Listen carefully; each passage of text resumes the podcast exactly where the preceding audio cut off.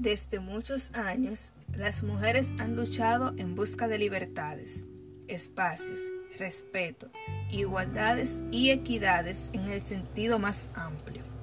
El 8 de marzo de 1857, decenas de mujeres trabajadoras de la aguja del Bajo Manhattan se lanzaron a las calles en protesta por las pésimas condiciones de trabajo siendo golpeadas y apresadas por la policía.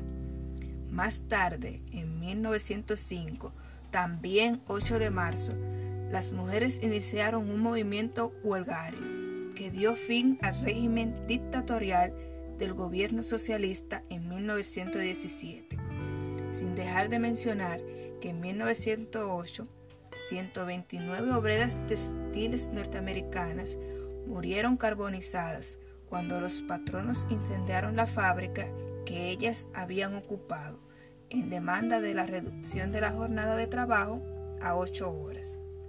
Como verán, las mujeres siempre han estado delante en las diferentes luchas sociales, entregando sus vidas, tanto que hoy en día siguen muriendo a mano de los mismos verdugos que siempre las han castigado.